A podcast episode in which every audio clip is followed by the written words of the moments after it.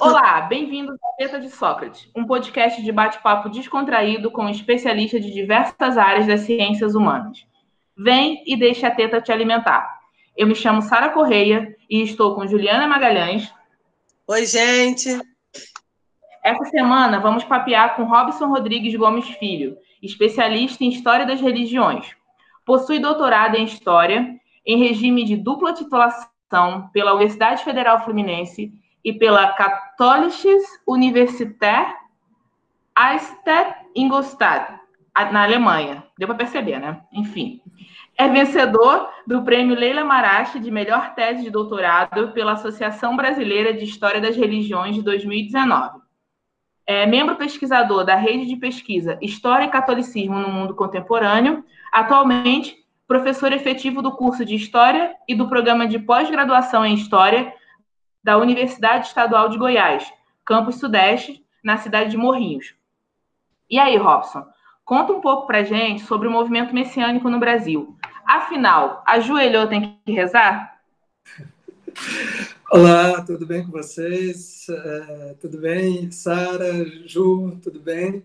Um prazer, uma alegria muito grande estar aqui com vocês. Um prazer ouvintes do podcast. Estou muito feliz por, por esse convite, agradeço imensamente pelo convite de estar aqui com vocês, de poder falar um pouquinho sobre o meu trabalho e sobre temas tão caros, né? tão bacanas que a gente tem aí para discutir na área de ciências humanas e no nosso dia a dia.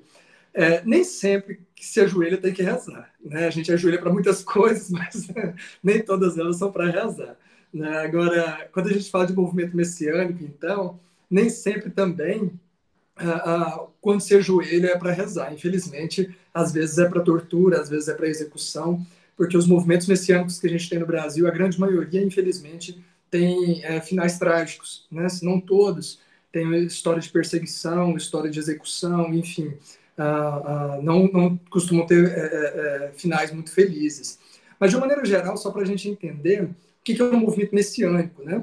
O movimento messiânico, a gente chama de movimento messiânico é, é, é, movimentos religiosos, enfim, que aglomeram pessoas em torno de uma liderança que se acredita conduzir para um, uma espécie de fim do mundo, para um apocalipse, para uma salvação coletiva daquele grupo que está em torno daquela liderança. Né? Então, a gente pode dizer que o próprio Cristo seria o Messias, né? então a, o, o, cristianismo começa com um movimento messiânico, depois se transforma numa religião. A gente pode depois falar um pouquinho sobre isso, mas tem a ver com aquilo que, que Max Weber desenvolve na teoria do carisma, né, do, do, líder carismático, da rotinização do carisma, mas muitos movimentos messiânicos não tiveram essa sorte, digamos assim, de no final das contas sua liderança é, é, passar o carisma adiante e o seu movimento tornar uma religião. Pelo contrário, a grande maioria dos movimentos messiânicos, a grande maioria dos líderes messiânicos foram perseguidos, né? Se não mortos durante o movimento, foram perseguidos e, e, e colocados de tal forma para escanteio que o seu movimento praticamente se perdeu na história, como alguns que a gente vai falar hoje. Aqui no Brasil, de uma maneira especial, a gente tem vários movimentos e praticamente todos situados ali no que a gente chama de Primeira República, né? no comecinho do período republicano, finalzinho do século XIX, primeiras décadas do século XX. O mais conhecido, que já está nas telinhas do cinema, que já está na literatura, é, evidentemente, o movimento é, messiânico de Canudos. Né? O movimento de Canudos é, tem uma, um conhecimento um pouco mais largo, seja pela própria época, né? foi bastante divulgado em todo o Brasil, saiu na imprensa de todo o Brasil, o que se colocava ali e a maneira como o exército lutou, perdeu, e depois lutou de novo e perdeu de novo até conseguir finalmente destruir o arraial de Canudos e assassinar a sua principal liderança. Uh, ou, por exemplo, também a, a, a, é, o movimento dos Mooker no Rio Grande do Sul, o pau de colher, o movimento de Santa Dica, que foi o que eu estudei no mestrado. Enfim, a gente tem uma, uma série de movimentos messiânicos que aconteceram em, no Brasil inteiro, é, alguns mais conhecidos, como é o caso de, de Mookers, como é o caso de, de Canudos, e outro, outros muito desconhecidos, como é o caso de, de pau de colher, como é o caso principalmente que a gente vai falar aqui de Santa Dica. Ou seja, de uma maneira geral, a gente pode dizer que as lideranças religiosas, os movimentos religiosos que caminharam aquém das instituições, né, seja delas das instituições que eu falo, da igreja, do Estado, dos governos em si, é, esses movimentos não, não, não costumam ser bem sucedidos. No Brasil não foi diferente. Ou seja, ajoelhou, a gente espera que seja para rezar. mas nem sempre, infelizmente, é para rezar, às vezes é para ser executado, como o caso de tantos movimentos assim. Então, é, fala um pouco para a gente, então, da, do, desse movimento que teve como principal participante, como principal é, figura a Santa Dica, que me parece um movimento liderado por mulher, por uma mulher, né? E que é, para mim não parece muito comum um movimento messiânico no Brasil ser liderado por mulheres. Então, provavelmente deve haver uma interseção dos estudos de gênero no sentido de entender que a participação de uma mulher provavelmente trouxe alguns elementos que lideranças masculinas não, não devem ter captado, devem ter trazido como resposta, enfim. É, o movimento de Santa Dica, ele, ele tem essa peculiaridade, né? São, são raras as figuras femininas que tiveram uma força, como é o caso de Santa Dica, é, pelo menos na década de 1920, como foi no Brasil. Bom, vamos só para a gente entender então o que, que aconteceu. É, Santa Dica é um, é um pseudônimo, digamos assim, que a gente é, costuma atribuir a Benedita Cipriano Gomes.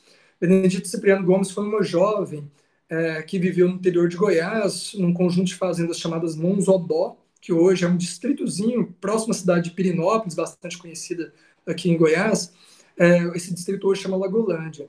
É, Benedita, segundo as fontes orais, e aí, claro, a gente está falando aí de uma série de relatos que não tem muita precisão histórica, mas segundo essas fontes orais, ela teria, desde, desde nascida, ela teria passado por pelo menos três ou quatro ressurreições, né? Então, ela teria nascido morta, e aí a família, depois de um tempo ali, é, é, é já chorando o nascimento dela morta, ela teria é, é dado vida, teria caído é, enferma e morrido também por volta de, de 8, 7, 8 anos de idade, e depois voltado à vida. E na sua terceira suposta ressurreição, que foi a que deu origem de fato ao movimento, se deu com, com por volta de 15 anos de idade. Ela teria, dessa vez, teria, a princípio, teria morrido mesmo, né? E a família, quando foi fazer o chamado banho dos defuntos, que seria hoje o serviço, serviço funerário, que era feito pela própria, pela própria família, né? Então, ou seja, tirar as vísceras, né? Preparar o corpo, etc., para velar, é, ela teria acordado, né? E Aí, aí que entra algumas questões interessantes para a gente é, é, debater a formação do conhecimento histórico. Né? Ah, de um modo geral, sobre a história de Santa Dica, é, é se atribuído que aí começou o movimento. Então, que se espalhou a fama dela, uma jovem que ressuscitou, uma jovem que tinha poderes, e aí começa a se atribuir a ela é, poderes de cura, poderes de, de é, é intercessão com, com, com o sagrado, etc, etc. Bom, mas na minha pesquisa de mestrado, eu discordo, isso aconteceu em 1920, né? ela nasceu em 1905, então em 1920, com 15 anos de idade, ela teria tido essa ressurreição. A quarta e última ressurreição seria perto da morte, já no final da década de 1960, ela morre em 1970. Depois eu vou falar um pouquinho o que, é que virou, né? o que, é que aconteceu com ela. Mas, enfim, o fato é que no meu mestrado eu, eu, vou discordar um pouco na minha pesquisa de que o movimento começa aí. Acho que começa a se espalhar a fama dela, né, de uma, uma jovem que teria ressuscitado, de fato ela ela começa a, a, executar alguns trabalhos de curandeira, alguns trabalhos de benzedeira, não muito diferente, não sei aí no Rio, né, onde vocês estão gravando, você tem um pouco dessa cultura, mas no interior do Brasil isso é muito forte, aquela coisa do benzedor, da benzedeira. Hoje já nem tanto, já, né, o raizeiro já se perdeu um pouco isso, mas até um tempo atrás isso era muito forte, né? E ela começou a ganhar um pouco de fama com relação a, a isso, né? E essa fama começa a se espalhar no estado de Goiás, é, especialmente com os boiadeiros, né? Então, os boiadeiros, os viajantes vão passando, né? É, de uma cidade a outra e vão levando essas informações. Mas é exatamente em 1923 que eu atribuo, de fato, o nascimento do movimento em si, né? Digamos que a passagem da figura dela de uma, uma jovem curandeira, uma jovem ressurreta, para uma, uma líder messiânica de fato. Ah, e aí eu atribuo isso à figura de um personagem específico que chega no reduto que é Alfredo dos Santos. Tá? Alfredo dos Santos é um, é um, um professor, pelo menos o que a gente tem nos autos do processo é de que ele seria um professor, e espírita, né? fala-se é, de sua formação no espiritismo, e por tudo que se indica nas fontes, depois eu posso falar um pouquinho sobre que fontes são essas, a gente percebe que é a partir dali que ganha-se de fato uma característica de movimento Por quê? Porque a partir disso começa a se criar rituais específicos, começa a criar uma aglomeração de pessoas específica, começa a criar a, a, a crenças específicas é, em espíritos, em anjos, ela supostamente falaria com os anjos, etc, etc. Mas aí eu posso falar um pouquinho disso daqui a pouquinho, mas uh, voltando à sua pergunta de fato, é isso, ela é uma, uma jovem, né? ela é mulher, mas para dois elementos são importantes para a gente destacar aqui, que eu, que eu apurei na minha pesquisa. Primeiro, existe um elemento masculino por trás, né, que faz com que a, a figura dela se acenda, né? Então, isso foge ao padrão da nossa sociedade da época, mas nem tanto. Né? Então, existe ainda essa figura masculina, digamos, não, não sei dizer se dá um certo prestígio, mas que a, a, a, ameniza um pouco essa situação patriarcalista que a gente tem é, é, desse movimento atípico liderado por mulher. Por outro lado, isso é um, outra, um outro assunto que eu discuto na minha dissertação de mestrado e também discuto em alguns artigos que eu já publiquei, ah, cria-se em torno da figura dela a ideia de santa, né, de que ela seria uma santa. E aí é importante a gente ressaltar que dentro da perspectiva patriarcal cristã, a santa não é mulher. Né? Então existe essa, essa, essa separação. É, quando você fala que ela é santa, você é, desapropria dela todas as suas qualificações, todas as suas, as suas características femininas e atribui a ela a, a, a é, é, características angelicais, né? É como a imagem de, da Virgem Maria, né? Então ela é virgem, ela é pura, ou seja, ela, ela não pode desempenhar o seu papel de mulher, do ponto de vista inclusive da sexualidade, e por isso ela pode ser venerada, ela pode ser seguida, porque ela é santa. Tanto é, e aí uma, uma curiosidade interessante, uma das fontes principais que eu, que eu utilizo no, no meu trabalho é a, a, o, o processo crime que ela respondeu em 1925. E ali a gente tem uma série de, de, de depoimentos, a gente tem uma série de, é, é, é, é, de informações interessantes, e a maior parte das informações daqueles que se colocavam contra ela era justamente de que ela não poderia ser santa porque ela teria casos sexuais. Né? Então, começam a atribuir a ela características, é, na verdade, começa a sexualizar a figura dela de forma a tentar desconstruir a figura da santa. E é um dos elementos interessantes para a gente perceber essa separação. Né? Então, uh, inclusive, tem uma, um, uma entrevista que um historiador, o primeiro historiador que escreveu sobre o movimento na década de 80, chamado Laro de Vasconcelos, ele fez a entrevista e transcreveu, e nessa transcrição tem uma, uma entrevistada que viveu na época, e ela fala, mas como é que ela pode ser santa? O pessoal falava que ela tinha homem, o pessoal falava que ela beijava na boca, de fato ela passou a morar, depois eu quero, eu quero tocar nesse assunto que é muito interessante, passou a morar com um, um, um seguidor do, do, movimento chamado é, é, Cacheado, né, popularmente chamado de Cacheado, é, começou a morar com ele, seria uma espécie de amásio, sem casar, ou seja, ela não pode ser santa, ela é sexualizada, né? Então é interessante a maneira como a, figura dela vai sendo construída, da ideia da santa, depois eu quero falar um pouquinho também, porque eu já estou puxando um monte de links, é, é, é, é, dessa questão da santa, é, porque hoje não se quem, quem participa da, da, cidade, quem reconstrói a figura dela não aceita falar que é santa, é dona dica, madrinha dica, mas não, não aceita falar que é santa. Depois eu, eu, quero abordar um pouquinho disso também. Mas o fato então é que ela é uma liderança, ela é uma mulher, mas uh, é preciso entender pelas fontes da época essa separação que se tentou fazer de que ela poderia ser é, uma liderança porque ela era santa, não porque ela era mulher. Por outro lado, só para encerrar, porque eu já estou me delongando nessa pergunta, né, Ju? É, é, interessante que, mesmo do ponto de vista militar, houve um destacamento importante para ela. Né? Ela liderou uma tropa né, é, é, é de homens que, que, que, iria lutar contra a coluna Prestes, que estava passando por Goiás em 1925, acabou depois sendo é, é, desarmada pelo Estado, mas depois da Revolução de 30, né, ou do golpe de 30, no Brasil, quem assumiu o governo em Goiás foi Pedro Ludovico Teixeira, e ele utilizou-se dela contra a Revolução de 32. Então, ela liderou um exército oficial né, do estado de Goiás contra São Paulo na, na, na Revolução Constitucionalista de 32, é, liderados por ela. Né, o exército chamado Palha Sim, Palha Não, né, que ficou conhecido o exército dela. Diz que era porque ela não sabia a diferença entre direita e esquerda, analfabeta, né? E aí ela amarrava uma palha nos pés é, é, é dos seus é, é, subordinados e marchava gritando palha sim, palha não. Né? É uma das coisas que ficou marcada. Mas, enfim, ela liderou homens, né? Ela liderou exércitos, uma história semelhante ao que a gente pode fazer aí de, de vários links, por exemplo, com Joana Dark. Mas vou deixar a gente conversar, senão eu fico aqui só palestrando né? e, não, e, e não prossigo. É isso daí já que você falou sobre a importância militar e a, a liderança dela de homens é, para derrotar a coluna Prestes e a semelhança com Joana Dark, eu acho que a gente podia começar por aí, porque as semelhanças estão tanto na representação feminina, na ideia de é, uma mulher santa que depois a imagem é desconstruída, igual a Joana Dark, e também tem a sua relação com a parte militar. Queria que você, então, começasse por aí, porque a palestra está maravilhosa. Se você acha que você está fazendo palestra, então a palestra é maravilhosa. Então vai ser a sua palestra, porque eu só quero ouvir. Sara, você.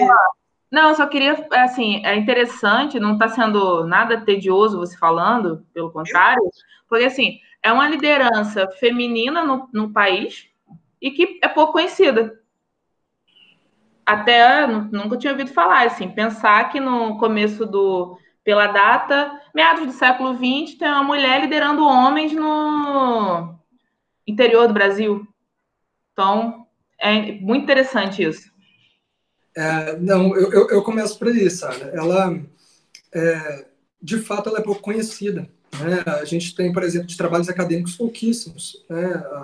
Por exemplo, a gente tem de, de trabalhos acadêmicos de fato, essa do Lauro de Vasconcelos que eu comentei com vocês, do final da década de 80, é, a, a, dissertação de mestrado, que era uma dissertação de mestrado do Lauro Vasconcelos, virou livro, a dissertação de mestrado que não foi publicada depois da professora Eleonora Zicari Brito, da UNB, 92, e a gente tem uma dissertação de mestrado da PUC Goiás, da área de, de, de psicologia, mas que não entrou tanto assim na, na, divulgação histórica do movimento, e depois a minha dissertação já é de 2012. Né? De lá para cá, agora, foi, foi defendido, inclusive estava na banca, uma dissertação de mestrado também aqui em Goiás, da UEG, do, do programa de, de mestrado de Territórios e Expressões Culturais do Cerrado, que discutiu um pouco também sobre a construção da imagem dela depois do movimento, né?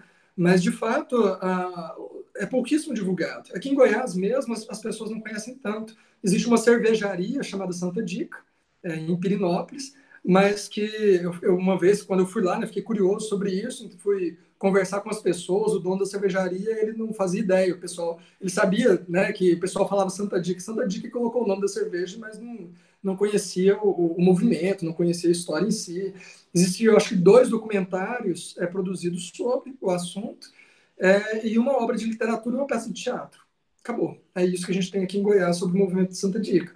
E olha, é, é um movimento muito interessante, né? Eu quero é, a, a, tocar em alguns pontos, por exemplo, é, como caso, só para é, é, continuar a história e chegar naquilo que a, que a Ju pediu para falar do, do, do, caso semelhante a, a Joana Dark. Né?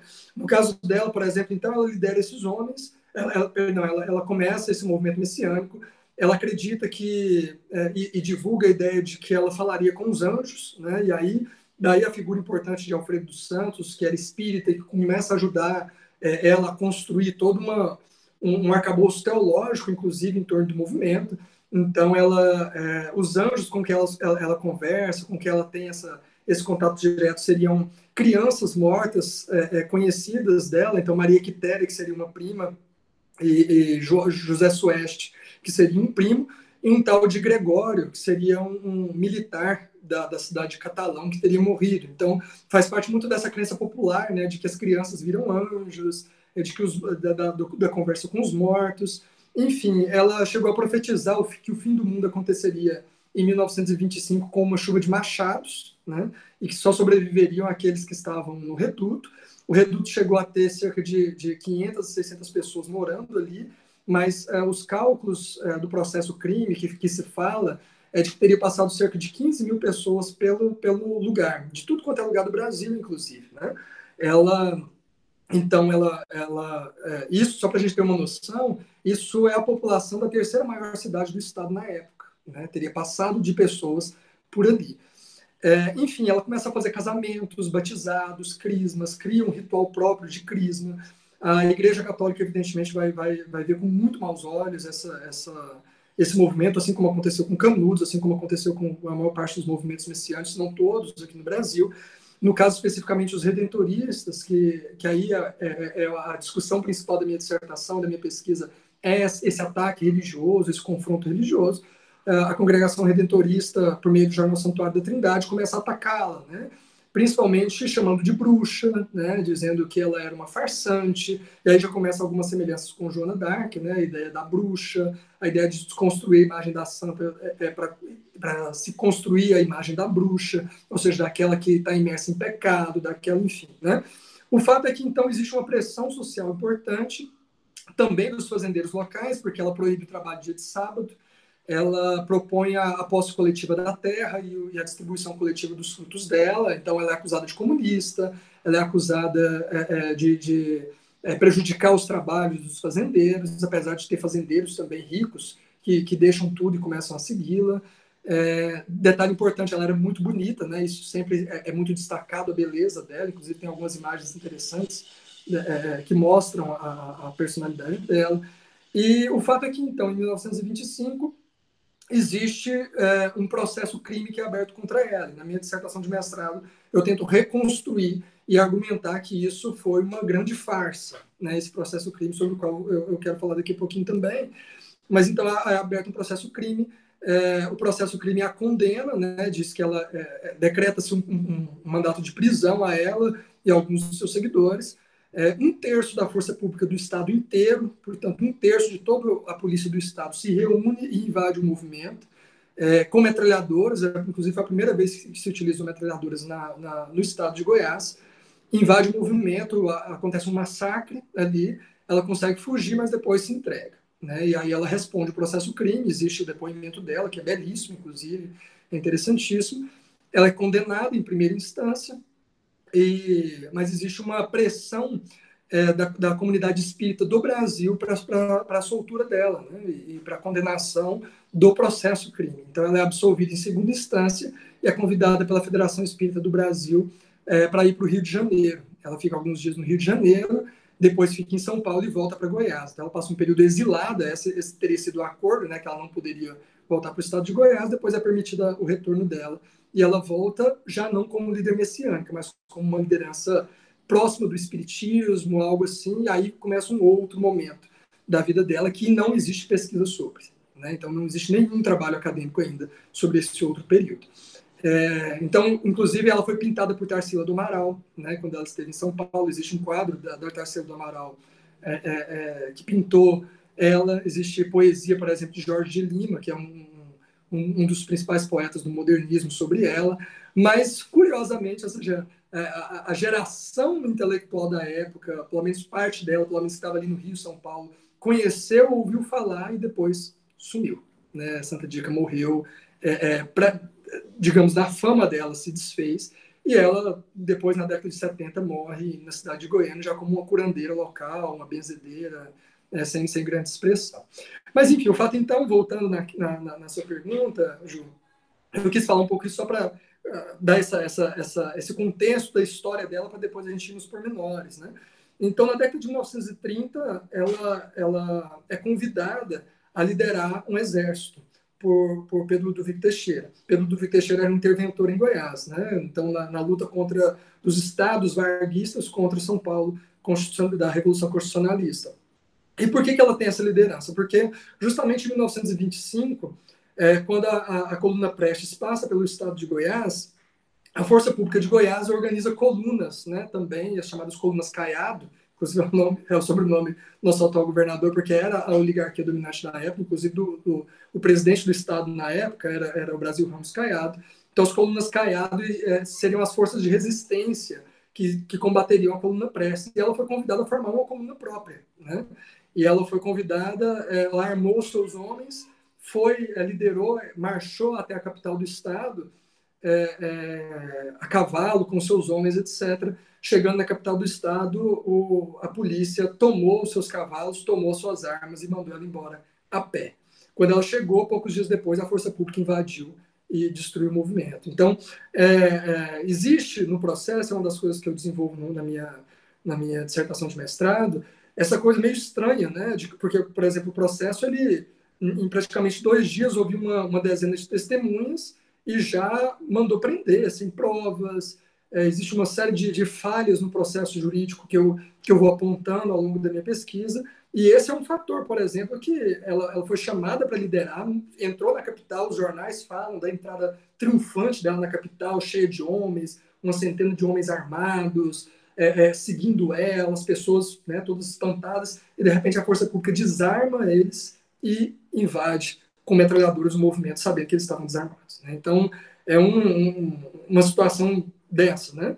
Enfim, depois ela, ela lidera, então, é, por conta dessa, dessa, dessa força militar que ela demonstrou em 1925, o governador interventor Pedro Ludwig Teixeira convida ela para liderar uma tropa é, contra São Paulo. Não existem muitos relatos, existem fotos dela, né, da, da, da, sua tropa e ela como liderança. É, existe essa, essa questão do palha sim, palha não, Existem algumas, e aí assim, a gente não tem informações muito precisas, mas que ela teria conseguido algumas vitórias importantes, por exemplo, a tomada de uma ponte, não se sabe onde, mas próximo ali entre São Paulo e Minas Gerais, ela teria conseguido a tomada de uma ponte e atribui-se isso a, a, ao poder miraculoso dela, dos anjos, né? Então, e aí, claro, existe uma série de, de coisas que vão colocando, por exemplo, quando invade-se o movimento em 1925, o, o reduto dela, é, existem fontes orais que dizem que ela é, prendia as balas no cabelo, né, e, e, transformava em grãos de milho. Até um, até um tempo atrás, quando eu fui lá na cidade, o pessoal falava que ah, até, até um, uns anos atrás tinha um vestido dela que ela usou naquela época, todo furado de balas, então as balas pegavam nela, furou o vestido, mas matou. Enfim, né, existe uma série de, de elementos que fazem parte dessa construção mítica dela. Né? Mas o fato assim, que a gente tem de dados é que houve um massacre, de que ela é, fugiu, é, ela teria ordenado que as pessoas atravessassem o Rio do Peixe, que é o rio que passa na, na, no Reduto, né, e onde hoje é o, é o, distrito, que ela chama, na época ela chamava de Rio Jordão, e ela teria ordenado que as pessoas, e aí é o, o que dizem os acusadores, né? Que as pessoas atravessassem o rio, e aí eles falam que muita gente morreu na travessia do rio, né? mas que, é, evidentemente, a maior parte dos mortos é, foi por conta da, do tiroteio. Então, fazendo esse paralelo dela com Joana Dark, né? Eu sempre vou viajando aqui, colocando um monte de outras coisas. Mas, fazendo paralelo com Joana Dark, tem essa questão da condenação de bruxa, né? Tem a questão do santa e mulher. É preciso lembrar que Joana ela, ela teve que fazer um, uma conferência se era virgem, né? Então, se ela não era virgem, se ela não fosse virgem, é, ela cairia em descrédito, assim como o caso de Benedito Cipriano Gomes, essa questão da sexualidade. É, existe um fato interessante sobre o qual depois, se você acha conveniente, eu quero tocar, que eu acho é, que combina um pouco com a, com a realidade que a gente está tá, tá vivendo hoje, de que no processo crime dela, ela confessa é, uma, uma cena, a gente, quando a gente lê o processo, a gente vê que é absolutamente constrangedora, ela confessa que foi estuprada, né, e que ela teria perdido seus poderes depois do estupro, então ela existe toda essa construção de que se ela foi estuprada ou, ou se ela simplesmente perdeu a virgindade, ela perde os poderes, inclusive na própria cabeça dela.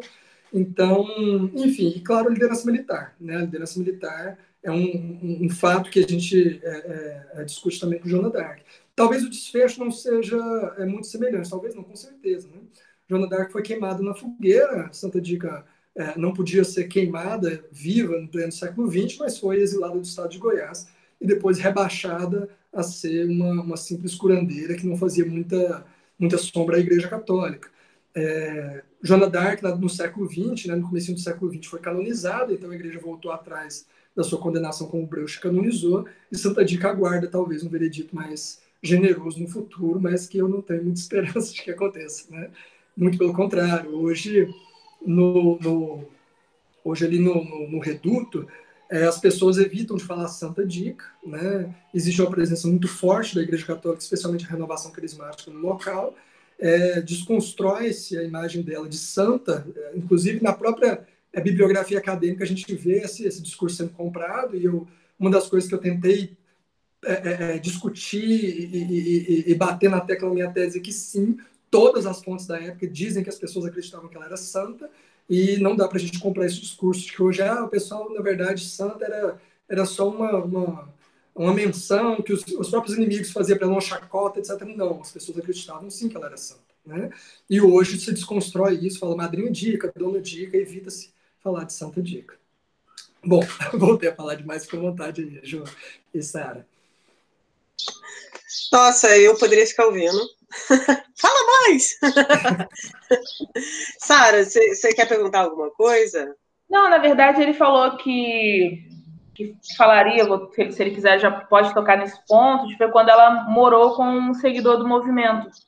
Ah, interessante. Se você quiser Olha, tocar nesse ponto. Ótimo. É, essa é uma questão importante. E é, eu, eu assim, né, é, é, considero, para mim, a, a, principal contribuição que eu pude dar à história do movimento Santo Antigo na minha pesquisa. Né? Embora minha pesquisa tivesse outro foco, eu não pude fugir disso quando eu, eu, eu me deparei com, com as fontes. A questão é o seguinte: é, quando a gente vê a, a, o que já tinha sido escrito sobre Santa Dica, sobre ela, a gente sempre vê uma menção de que ela mora, é, teria morado com um tal de Antônio José de Torres, vulgo Cacheado. Né?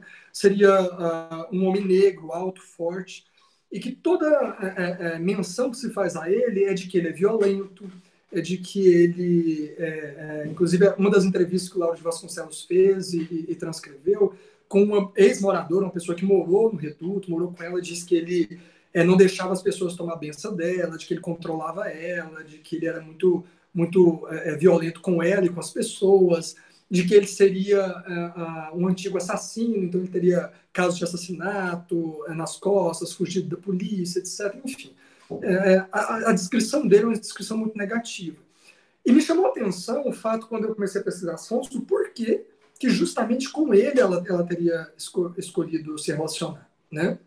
E sempre na, nas acusações do processo diz que, olha, ela, é, ela largou a casa dos pais para se amaziar com ele. Então, ela não casou com ele, ela foi morar com outro, etc, etc. Bom, eu comecei a investigar um pouco, um pouco mais a fundo nas fontes, principalmente no processo. E fazendo, perdão, e fazendo um pouco daquilo que a gente é, é, em história chama de crítica das fontes, né? A crítica interna, a crítica externa, cruzar os depoimentos, etc. Eu percebi que alguma coisa estava estranha nessa história. Por quê?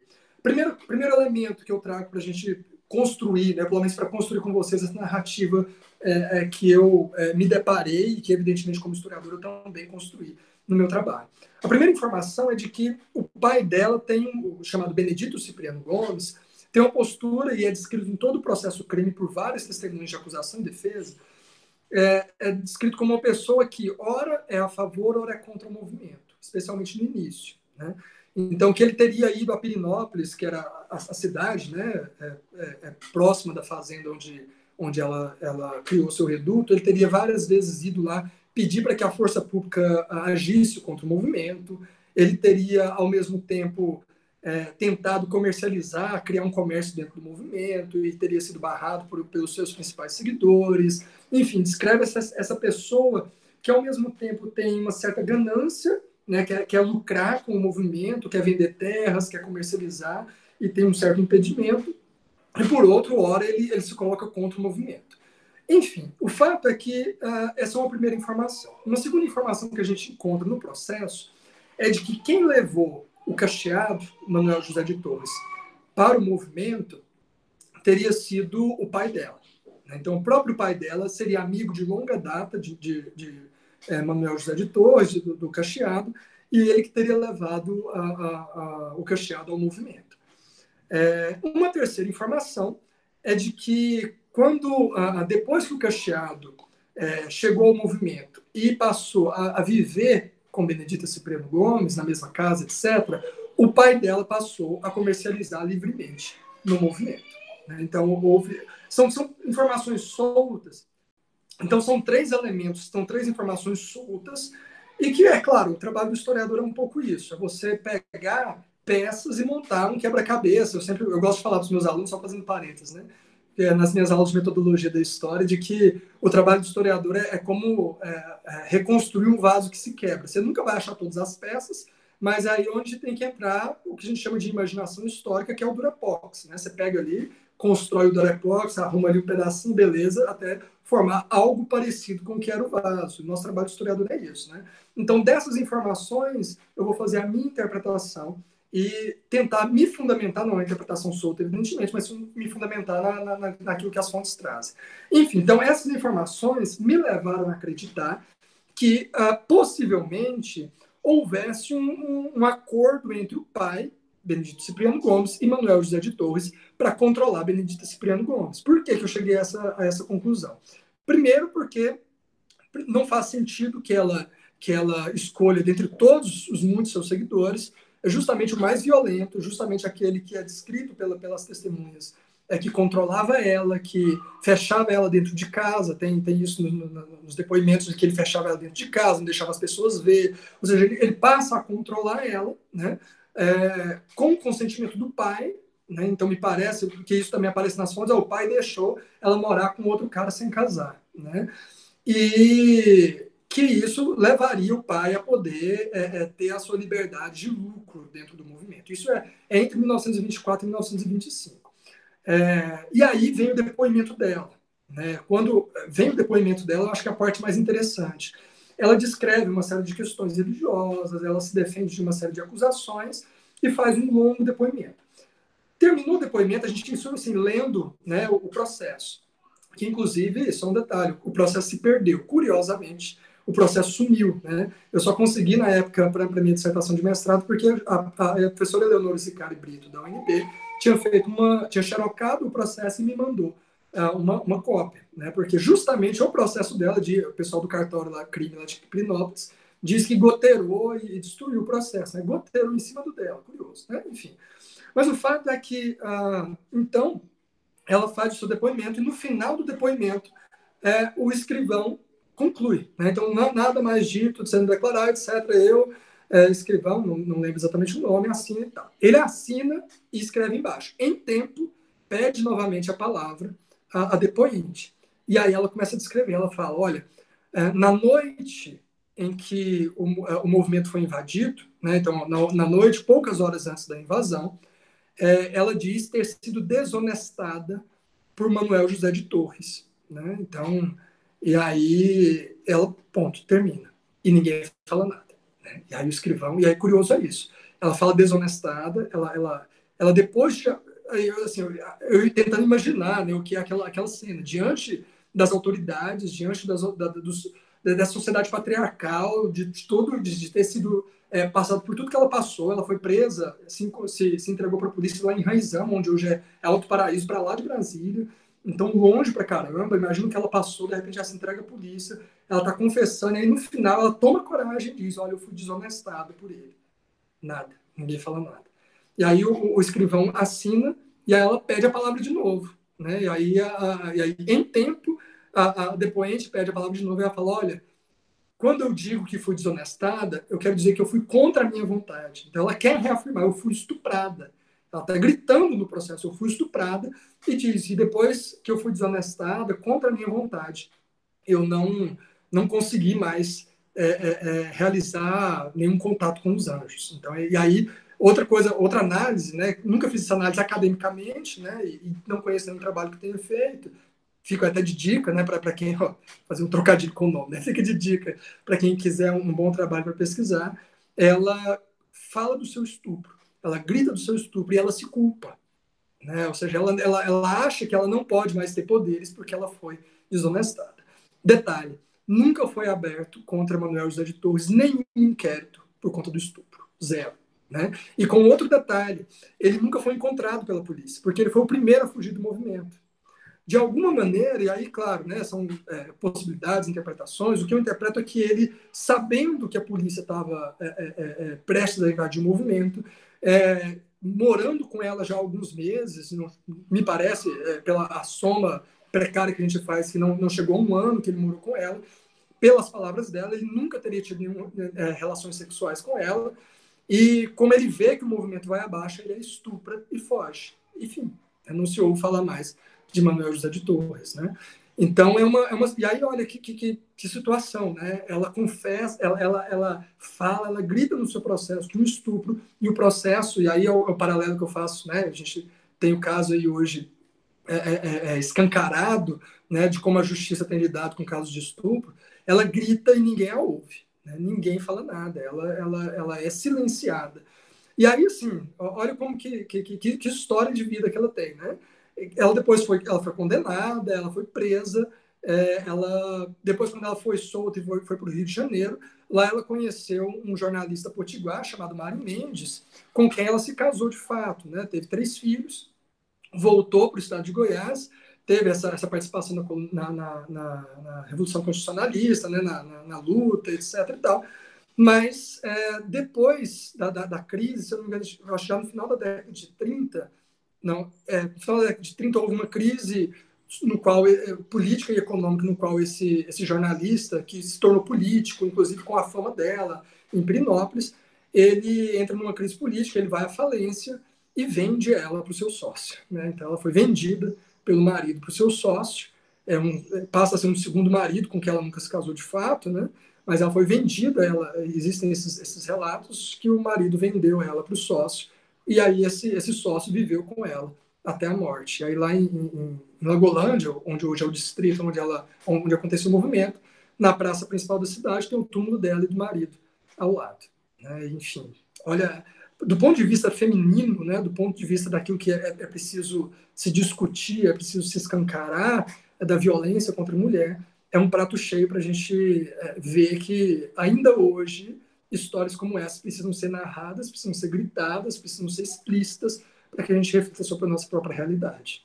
Não, quantas, é, por ela ser mulher, uma liderança feminina, que é, é difícil a gente ter esse tipo de registro, não que não existisse, mas de ter esse registro, até mesmo para ela, é, está relatando a dificuldade, o processo que ela foi acusada, depoimento, justo ele, goteja justo em cima dele, a sorte que um, uma pesquisadora tinha feito cópia, e olha a história dessa mulher. Quantas violências ela não passa ao longo da, da sua vida? É realmente o que você está falando. É, é um prato cheio. É, a gente está em 2020, acabando esse ano. Gente, tantos casos, tem o mais recente que da Mariana Ferrer, né? E você vê que é algo que já acontecia há tanto tempo, a mulher sempre colocada como a. Não é como, como a vilã, porque ela, ela mesma se culpa, a própria Santa Dica se culpa no depoimento, e você fala, nada mudou. É, é interessante, assim, olha só, a gente vai, vai completar agora 100 anos, né? E agora, em 2020, a gente completa 100 anos de que ela é, é, é, teria supostamente ressuscitado daqui a cinco anos. Esse processo completa um século sem que Manuel José de Torres tenha sido sequer, sequer aberto um inquérito do estupro cometido contra ela, que os juízes escutaram, que as testemunhas escutaram duas vezes. Ela faz questão de ressaltar e é silenciada. Não está registrado em nada, né? É, eu, eu, como especialista de gênero, em estudos de gênero, ouvindo essa história, só reforça a necessidade de se pesquisar a respeito do assunto, de se explorar e transformar esses discursos acadêmicos em, em discursos mais populares como esse que, que a gente está promovendo agora, para dar voz a essas mulheres silenciadas pela história. E reatualizar o seu, o seu local, o seu lugar de direito nessa história. E ouvindo você falar a gente ontem mencionou na conversa com a Mariana Virgulino um podcast chamado Praia dos Ossos, que é um podcast sobre o feminicídio da Ângela Diniz, que era uma socialite é, mineira da década de 70, e ao longo da história, enquanto você falava, só me lembrava o fato de que a todo momento a vida daquela mulher assim como da Santa Dica, é uma vida controlada, manejada e, e remanejada pelo, pelos passos de, dos homens ao seu redor. Quer dizer, por mais que ela tivesse é, uma potência divina, divinizante, por mais que ela tivesse influência religiosa e até certa influência cultural nos modos daquelas pessoas da região, ainda assim, isso precisava passar por precisava passar pelo crivo dos homens ao seu redor, fosse o pai, fosse o seu estuprador, fosse o seu marido, fosse o seu segundo é, terceiro relacionamento, o segundo marido. Quer dizer, é um absurdo. E em nenhum momento a gente vê a voz dela sendo expressa, porque é a única vez que ela tem a capacidade de expressar-se publicamente é para ela dizer que ela foi estuprada. Quer dizer, se, a, se alguém pode me ouvir publicamente, por favor, escutem. Eu sofri uma violência absurda. E, no entre aspas, eu sofri uma violência muito maior do que essa. Mas eu não consigo falar, primeiro, porque eu não tenho tempo nem espaço. Então, se é para deixar algo nos autos, que fique registrado que eu sofri uma violência. E foi uma violência do pai. E foi uma violência do estuprador, e foi uma violência do Estado, porque o Estado infligiu violência nela de diversas maneiras, não só no controle dos autos, mas também é, na maneira como ela manejou o seu movimento, calando o movimento, é, fazendo com que ela perdesse força, provavelmente na sua relação com as suas forças militares, porque ela foi desarmada é, silenciou, exilou, é o que você falou, a bruxa, hoje em dia, ela não é mais morta, ela é exilada. Ela tem um outro tipo de violência, de silenciamento. Não existe mais a queimadura externa. É uma queimadura social. Você queima o filme da história para que esse filme da história ele não seja possível de ser acessado. Mas não adianta.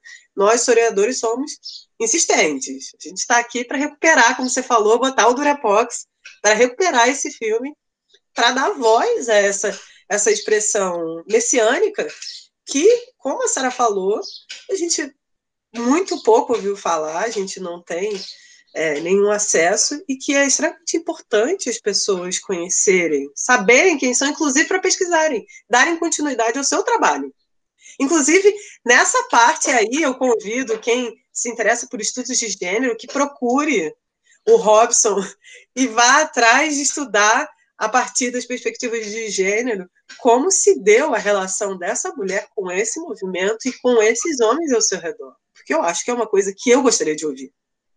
Que eu gostaria que as, as, as mulheres de Goiânia, as mulheres de Morrinhos, as, enfim, as mulheres de Goiás, as mulheres do Rio de Janeiro, de São Paulo, enfim, de todo o Brasil pudessem ouvir. Porque eu acho extremamente importante e rico para a história do Brasil e para a história dos estudos de gênero, enfim, para a história de Goiás. Bem, agora eu falei demais. É. Imagina, não falou não, Ju. É isso, sabe? Eu acho que a, a, o papel nosso como historiador ele tem que ser é, para além de, da, da mera informação. Né? A gente tem que realmente tentar dar voz àqueles que, que, que foram silenciados. Eu acho que o caso de, de, de Santa Dica ele é, ele é muito interessante por isso. Né? Eu, particularmente, estou é, é me organizando para.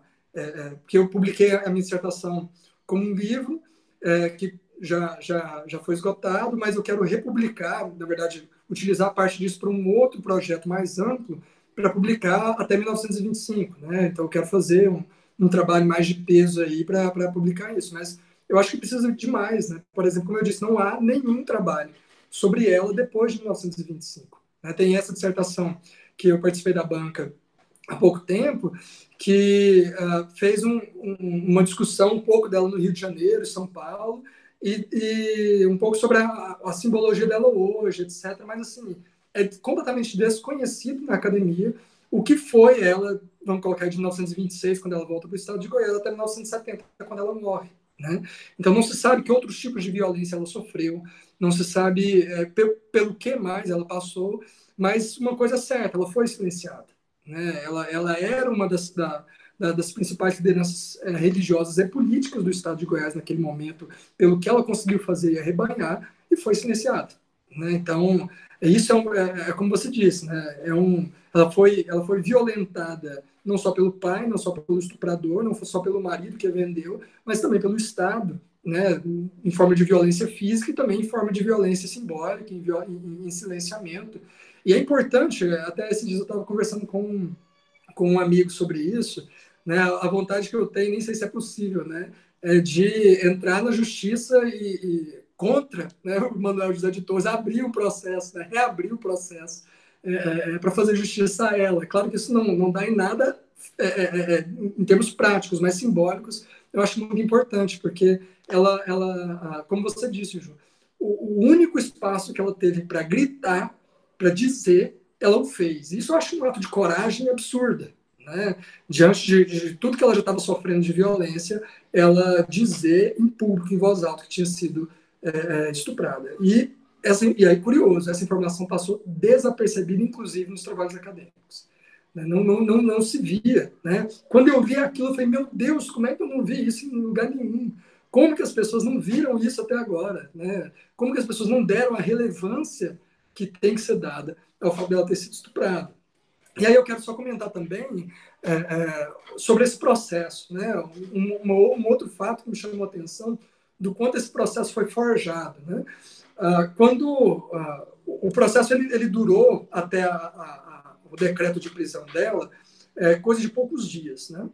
E precisava-se de um elemento é, é, criminal de fato para poder se decretar a prisão dela. E foi utilizado é, o Código Penal brasileiro, que estava em vigência na época, que proibia, é, é sob pena de, de prisão, o, a prática do espiritismo, né, magia e seus sortilégios. Né?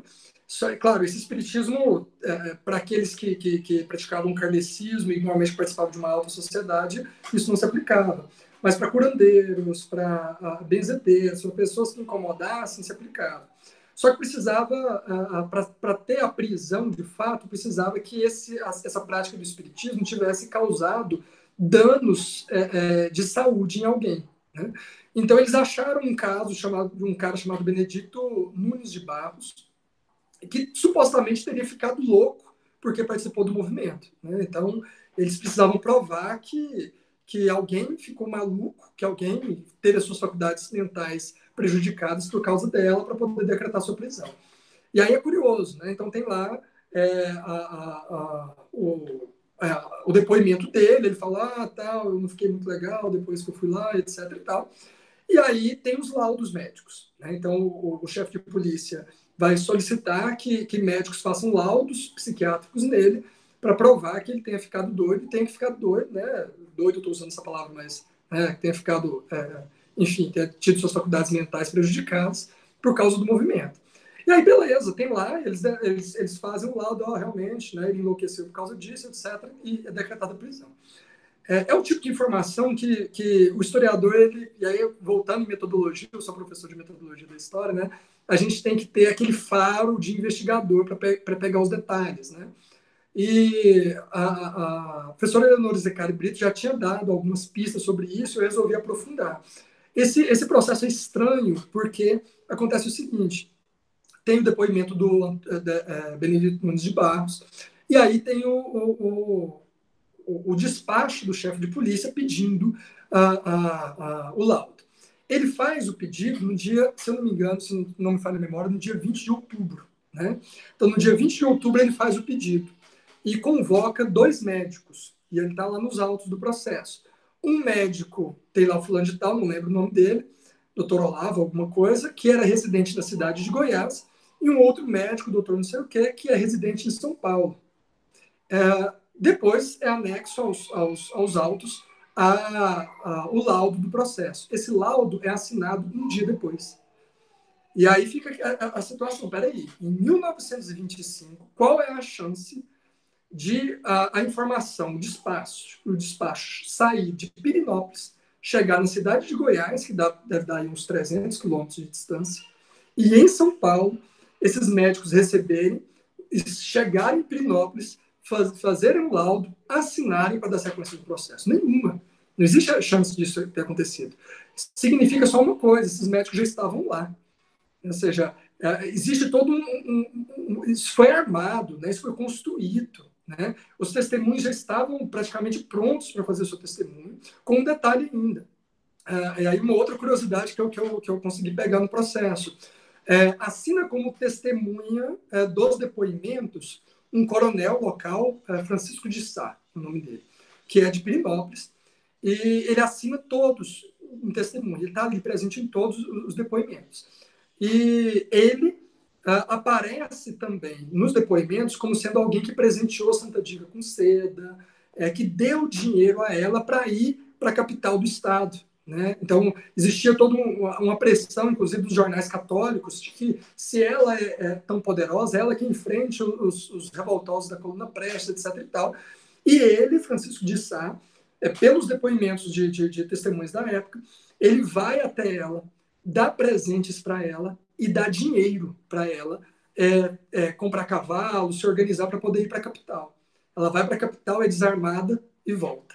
Né? E aí o movimento é invadido. Então, olha só, existe toda um, uma trama, existe uma rede de coisas assim que daria uma novela isso daí, né? Que, que a gente olha e fala assim, meu Deus, né? esse processo ele foi forjado, esse processo foi construído para silenciá-la, para calá-la mesmo. Né? Então, tudo isso se soma a todas essas outras peças desse quebra-cabeça que eu trouxe, para a gente ver uma história, mais uma vez, que precisa ainda ser narrada. E com um detalhe, eu falei de novela, a, a, eu lembro de ver no jornal há 10 anos atrás, exatamente 10 anos. É, um, um, saiu no jornal que o, a Rede Globo é, ia fazer uma minissérie sobre o caso dela, né? Mas a família não autorizou. A família que, tem, que detém, né, enfim, algum tipo de direito, que não sei exatamente qual é, simplesmente não autorizou. Por quê? Porque, e aí tem um dos documentários que eu falei que existe sobre ela, o, o roteirista é, entrevista as, as filhas que estão vivas, e essas filhas hoje, muito católicas, né, evitam de se falar da mãe como é, santa, evita de se falar da mãe como é, liderança. Não, minha mãe foi só uma pessoa muito boa, né? Ela, ela, as pessoas chamavam ela de madrinha, etc. É, existe hoje, ali próximo de Pirinópolis, uma pessoa que tenta dar continuidade a, a, a, aos trabalhos dela, dentro do espiritismo, que a família rejeita. Então, Uh, existe toda uma construção, inclusive, que ainda precisa ser pesquisada do ponto de vista da Igreja Católica, que conseguiu, de fato, entrar ali, criar raízes mais profundas ali, que hoje sequer uma minissérie para revelar, para contar, para narrar a história dela pode ser feita enquanto esses direitos estiverem na mão dos familiares. Né? Enfim, triste. Né? Mas é, é, é são histórias de, é, é, de, tragédia, mas que precisam trazer, a gente precisa trazer à tona para a gente refletir um pouquinho sobre a nossa realidade hoje e, evidentemente, é, com que quantas pessoas no passado, eu estou falando de uma mulher que ficou famosa, imagina uh, quantas outras mulheres não devem ter sofrido violências daí para pior e simplesmente se perderam na história. Né? É, deu para, dá para, contando tudo isso que você narrou, do que ela passou, a violência, para a família deve ainda estar tá mais recente ainda. Então, dá para entender eles não quererem mexer nesse, nesse, nesse vespeiro, né? Que é a história da mãe, por toda. Por o próprio Estado construiu contra ela, para é, destruir a figura dela mesmo como uma, como uma liderança. Então, talvez por isso, mas qualquer. Assim, se a gente tivesse uma. Imagina, uma minissérie numa emissora com o alcance que a, que a Rede Globo tem, para ter o conhecimento dessa figura, seria de extrema importância. Mas por conta de. Imagina, a gente, você leu o processo ficou é, assustado com a questão de que hum. ela fala: olha, sofri violência e ninguém faz nada. Imagina o que, que esses filhos não escutaram enquanto ela estava viva. Seu tempo é. de tudo que ela passou. Então, acho que dá para. A gente não pode nem julgar por eles não deixarem, né? dá para entender. É, seria uma espécie de segundo escrutínio, né? Quer dizer, virar de novo a vida da pessoa e talvez até tentar construir uma nova narrativa em cima é, é, da história dessa, dessa mulher.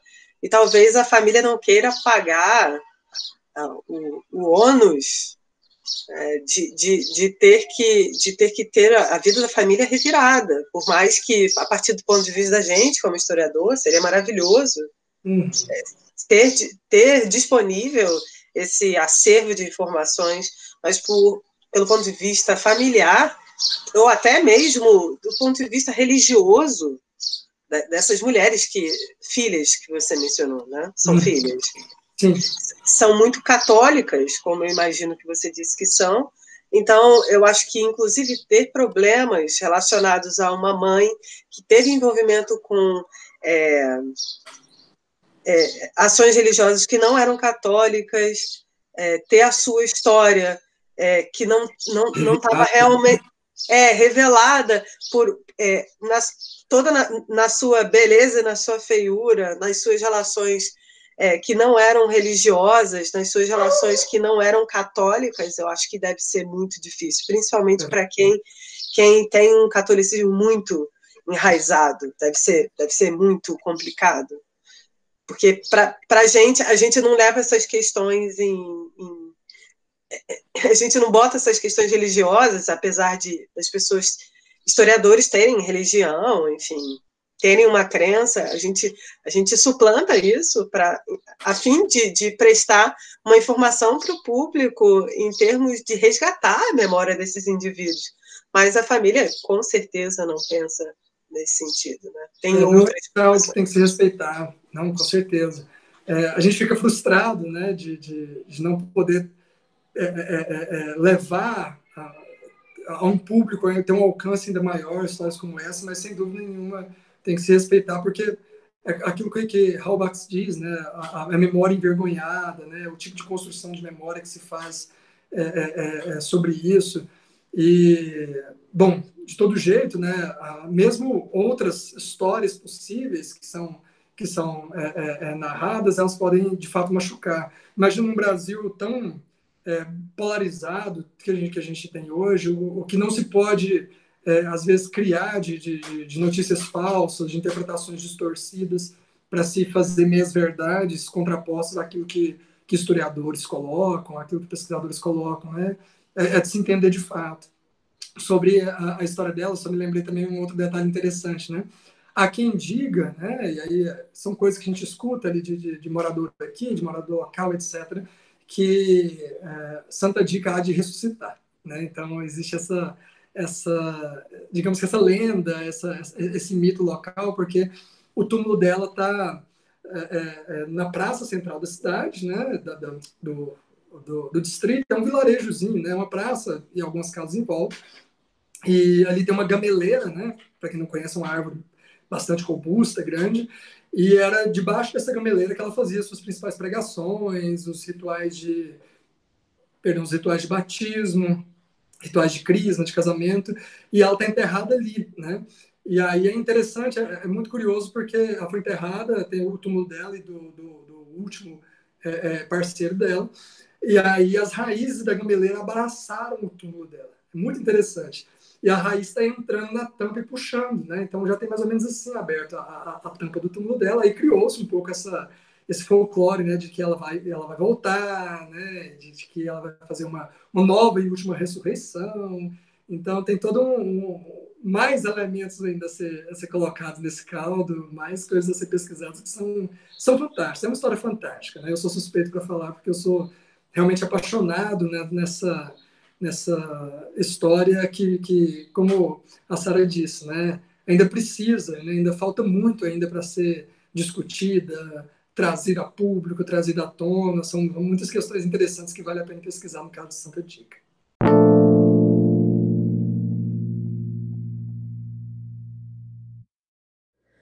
Já que a gente deu uma paradinha para respirar e beber um copo d'água antes de irmos para as dicas, vamos aproveitar a oportunidade para agradecer o apoio do INCT Proprietas. O INCT Proprietas é um instituto de pesquisa interdisciplinar e internacional que tem como objetivo debater o conceito de propriedade em diversas áreas das ciências humanas. Obrigada, gente! Então, vamos para as dicas? Então, vamos para as dicas? Antes de ir para as dicas, a gente gostaria de agradecer imensamente Robson. Muito obrigada por ter aceito. Primeiro, por ter lido a minha mensagem do Messenger, por ter aceito. E muito obrigada é, pela participação e para falar um tema que com certeza vai gerar muito, muitos ouvintes, porque é um tema super importante, que é um debate messiânico e de gênero, e que com certeza as pessoas vão passar a procurar e atrás, enfim, e estudar mais sobre messianismo e sobre figuras femininas messiânicas, né, que a gente conhece um pouco. Então, muito obrigada, Robson. Foi bom também que a gente matou a saudade, fazia muito tempo que eu não te é vi. Obrigada, viu? Eu que agradeço a vocês. É uma alegria muito grande poder participar. Agradeço o convite, a confiança né, no, na minha fala, no meu trabalho. E muito bom poder rever você, Ju, conhecer você, Sara. É, foi muito, muito bacana mesmo esse papo que a gente teve. Robson, muito obrigado também, agradecendo aqui, faço das palavras da Ju as minhas. Obrigado por ter trazido esse tema tão interessante. Eu realmente ainda estou assim, mas é que eu estou de fato impactada. Eu quero. Despertou curiosidade, então obrigada por, por ter aceito o convite da Ju e por ter dividido um pouco da, da sua pesquisa com a gente. Acho que todo vai ser, de fato, vai ser um episódio que acho que vai, vai bombar, o pessoal vai gostar e a gente pode depois marcar para falar mais alguma outra coisa sobre a Santa Dica, porque deve ter muita coisa para falar. A gente pode fazer um ponto mais ainda mais específico. Se você puder, claro, a gente marca e gravamos depois.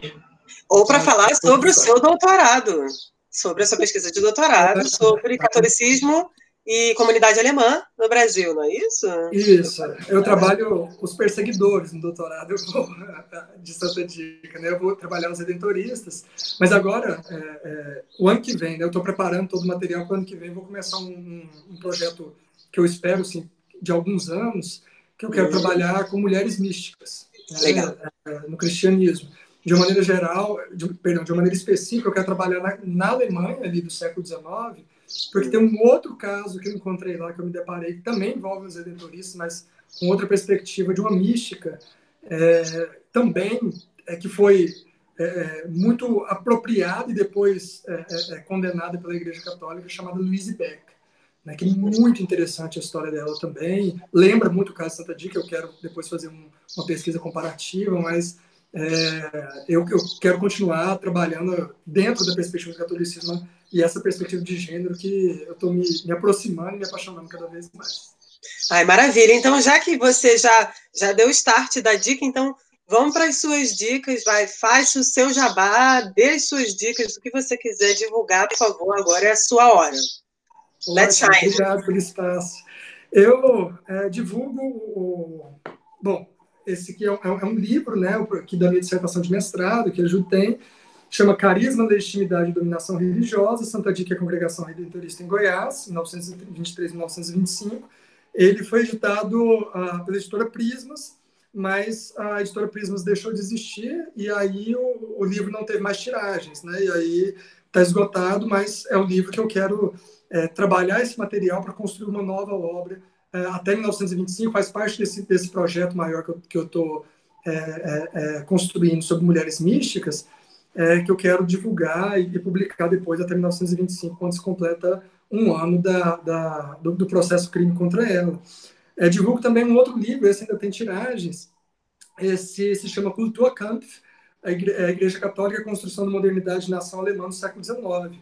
Ele é um trecho da minha tese de doutorado, é o capítulo 2 da minha tese, é, que eu discuto um pouco sobre a, a, a, maneira como a Igreja Católica e o Estado alemão em construção ali ao longo do século XIX tiveram é, é, guerras, é, literalmente, né, do ponto de vista é, de, de, ameaças, de conflitos, de confrontos, por conta da posição antimoderna da Igreja Católica e da tentativa de construção de uma nação moderna na Alemanha. É, bom, ainda dos meus trabalhos, eu tenho vários artigos publicados é, sobre diversos temas. Né, é, tenho me especializado na congregação redentorista e, no, no caso de Santa Dica. Então, quem quiser depois é, é, é procurar no meu perfil do academia.edu, tá lá todos os meus, os meus é, artigos, publicações, também no, no, currículo Lattes. E, como dica, o que eu daria nesse momento é para conhecer o caso de Santa Dica. Tá? Na internet, se quiser conhecer os documentários, estão todos no YouTube. Tá? É só colocar Santa Dica, é, é Santa Dica Goiás. É, procura dar, um, dar, uma, dar uma olhada. Tem documentários muito legais, assim, com entrevistas muito bacanas, inclusive com apropriações recentes sobre Santa Dica. Tem um terreiro de, de Umbanda em Goiânia, cuja a, a entidade principal é Santa Dica. Né? Então, é, é, tem algum, alguns casos muito legais sobre, sobre, sobre o movimento. E a minha dica é conhecer um pouco mais sobre ela. Além do meu trabalho, tem o trabalho da professora Eleonora Zicari Brito, o livro do professor Lauro Vasconcelos, que já é falecido. É, tem uma obra literária, que foi a primeira obra. É, é, é, é não foi a primeira, porque a primeira foi muito ruim. A primeira foi Mulheres e Monstros, né? de João de Minas, que publicou na década de 30, ainda muito perto do movimento, muito recente, em que ele destruiu ainda mais a, a, fez um conto sobre Santa Dica, mas no calor da, do negativo sobre ela. Né? E foi uma construção, assim, vale a pena um estudo sobre, mas é uma construção muito negativa sobre ela, né? Inclusive, coloca ela com capas vermelhas, comunistas, sabe? Aquela coisa bem, bem malucona mesmo assim, tentando trazer o comunismo para Goiás, uma coisa bem doida. Mas uma obra que eu recomendo muito mesmo, assim, de uma, de uma literatura boa, é um dos principais literatos aqui de Goiás, chamado Antônio José de Moura. Ele tem um livro chamado Sete Léguas de Paraíso. Ele é, narra a, a história de Santa Dica por meio da literatura, e é uma, é uma delícia. O Antônio José de Moura é um dos principais literatos da história de Goiás. É, tive a, a, alegria de conversar com ele, fiz uma entrevista com ele na época da dissertação de mestrado. E essa obra dele é realmente fantástica, uma obra a ser descoberta para além do estado de Goiás. Né? A narrativa que ele faz, a construção que ele faz é muito bacana. Então, são essas as minhas dicas aí para não fugir do nosso tema, dessa, da nossa discussão. Ai, maravilhoso. Bem, eu vou dar três dicas. Lá vem o filme. ô, ô, Robson, eu tenho um grande problema de indicar filmes mudos, antigos e bem longos. E dessa Não, vez. e eu vou indicar um filme antigo. Eu vou indicar, eu vou indicar A Paixão de Joana Dark, de ah, 1928. É um filme, é um filme mudo. Obrigada, Sara. É, do Carl Theodor Dreyer. É um, é um filme que foi. É, ele foi editado há relativamente pouco tempo na sua integridade, conseguiram encontrar todos os, os enfim, o rolo do original conseguiram remontar, então o filme está remontado de acordo com o que o diretor queria e me lembrou demais como é Joana Dark, me lembrou Santa Dica, enfim, é um filme muito expressionista, é, ele, enfim, tem uma expressão facial marcante da, da, da, atriz que faz a Joana Dark, enfim, eu recomendo, é sobre o tribunal da, é, o filme é o, é o tribunal, o julgamento da Joana Dark. Enfim, gosto demais. E vou indicar dois livros, um deles eu li é, na matéria que fiz com o Robson. Então, a herança, a herança imaterial do Giovanni Levi, obrigada, Robson. É um livro maravilhoso, enfim, discute microhistória, que, que sem dúvida fez parte do, do arcabouço para poder pensar é, essas imagens messiânicas pensadas pelo, pelo Robson, e eu acho que é bem interessante, porque ele dialoga muito com outro livro que eu vou dar a dica, que é O Queijo e os Vermes, que é um clássico da literatura histórica do Carlos Inclusive tem filme, né? Exatamente, que é o Menóquio. que fala sobre o processo inquisitorial de um molheiro chamado Menóquio. Enfim, gente, essas são as minhas dicas e na, não tão importantes e interessantes quanto a do Robson, mas enfim. é, a, do Robson, a do Robson é muito mais legal. É muito mais legal procurar sobre Santa Dica, né, gente? É mais conhecida. ah, mas é por isso que eu acho que é mais legal, porque cobra mais interesse das pessoas, as pessoas vão lá atrás. Eu, eu acho que despertar o interesse é o principal. Enfim, é isso. É, a minha dica, eu vou, como ele estava falando do messianismo, e, bom, quando fala, pelo menos, de messianismo, o que me vem realmente à mente é a questão de Canudos, na figura do Antônio Conselheiro, né, no Arraial de Canudos. E tem uma obra que hoje eu vou te superar, Juliana. Os Sertões de Euclides da Cunha. Ah, maravilhoso. Qualquer filme muda de cinco horas, mas vale a pena, gente. Sim. Acho que é importante.